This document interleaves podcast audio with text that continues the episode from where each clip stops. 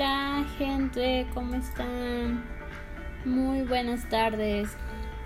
El día de hoy venimos haciendo un podcast acerca de nuestro tema para nuestra universidad, en el cual vamos a promocionar nuestro producto, que es esta propuesta muy ecológica acerca del agua, el uso de aguas residuales en hoteles. Ya sabemos que los hoteles usan una gran cantidad de agua porque mucha gente se baña, piscinas, spa, este, riegan áreas verdes y demás.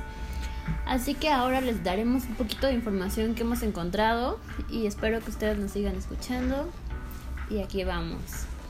Ah, hemos estado investigando que como sociedad es cada vez más consciente la importancia del ahorro de agua somos más eficientes y tenemos cuidado a la hora de cerrar el grifo mientras nos lavamos los dientes o nos afeitamos.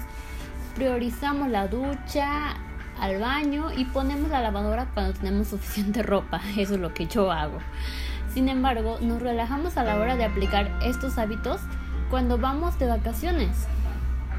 Mm, no sé, seguramente gastamos más de lo que deberíamos, ya que de un modo inconsciente sabemos que la factura no la pagamos nosotros. Esto es algo bien real, ¿sí? Porque cuando estamos nosotros, bien dicen que cuando te cuesta lo cuidas. O sea, mientras estamos en el hotel decimos, ay, pues sí, bien cool, todo muy chido, pues no, este, no voy a estar pagando pues el agua, no voy a estar pagando la luz, pues lo riego, pues la gasto, hago, hago todo eso, ¿no? Pues no tiene nada que ver, o sea, ni me lo va, ni se van a dar cuenta que fui yo pero es algo bien real porque tenemos que ser conscientes tanto en casa como en los lugares a los que vayamos a vacacionar.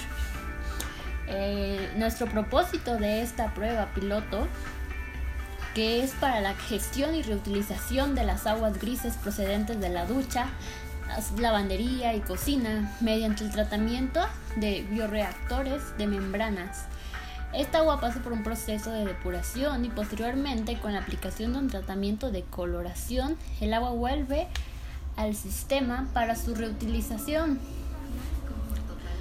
Este es uno de los procesos que más sorprendió, fue el tratamiento de las aguas grises a partir de la tecnología basada en ecosistemas verticales mediante el uso de una estructura habilitada para albergar plantas tropicales. Bueno, este sistema es muy parecido al tratamiento de aguas residuales mediante lagunajes naturales.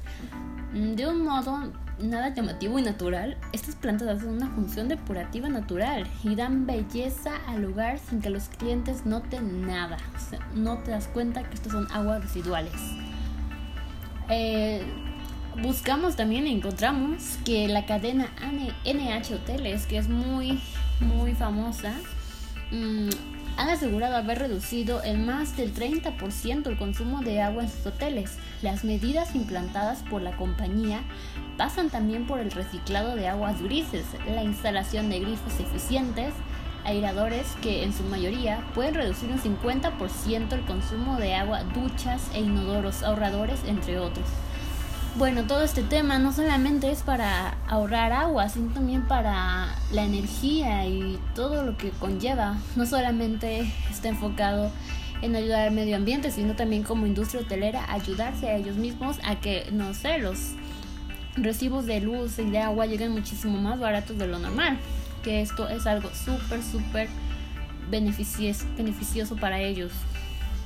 Mm, nosotros creemos que es crucial que los hoteles apliquen medidas para el ahorro de agua, pero la responsabilidad solo recae en estos establecimientos o también en los propios clientes. Es como hace un ratito lo estábamos hablando. Sí, claro, nosotros llegamos a un hotel y gastamos luz, gastamos agua, en este caso gastamos mucha agua y nos vale.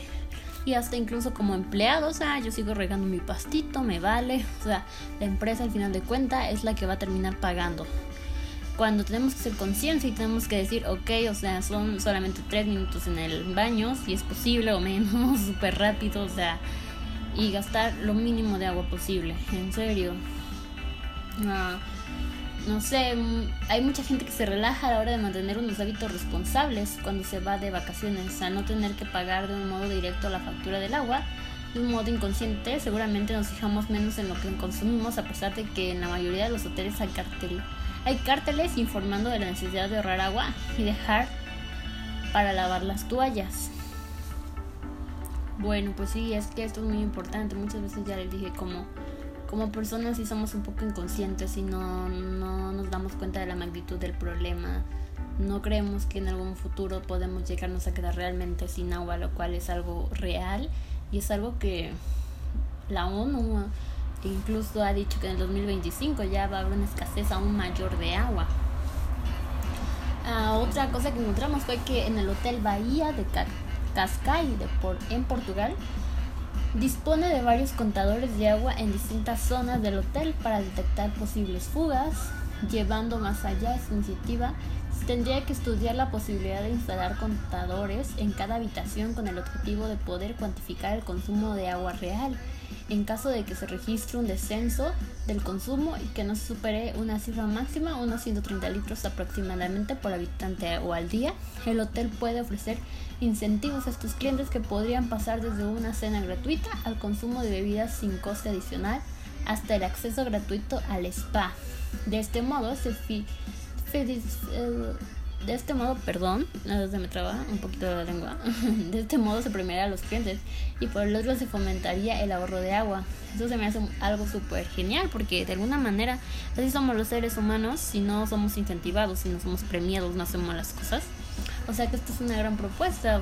O sea, el hecho de que la gente se le va haciendo una, se le iría haciendo una costumbre el hecho de de ahorrar agua y de ser premiado. Sí, ¿por qué no? Sería algo muy, muy bueno. De verdad es algo muy bueno. Ojalá y los demás hoteles lo tomen en cuenta para llevarlo a cabo y que sí ahorren bastante agua.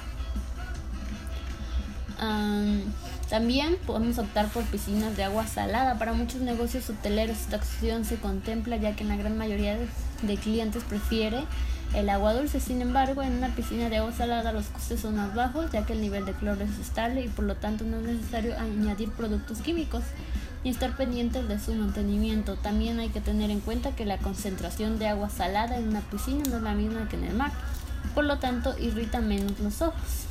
Claro, eso se me hace algo súper súper genial también.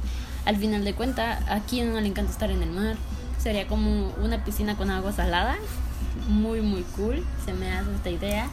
Este, no sé, y pues al final de cuentas vas, llegas a tu cuarto, te bañas, así como cuando sales del mar y ya no pasa nada. O sea, se me hace algo súper bueno y también que la gente tome más conciencia de esto.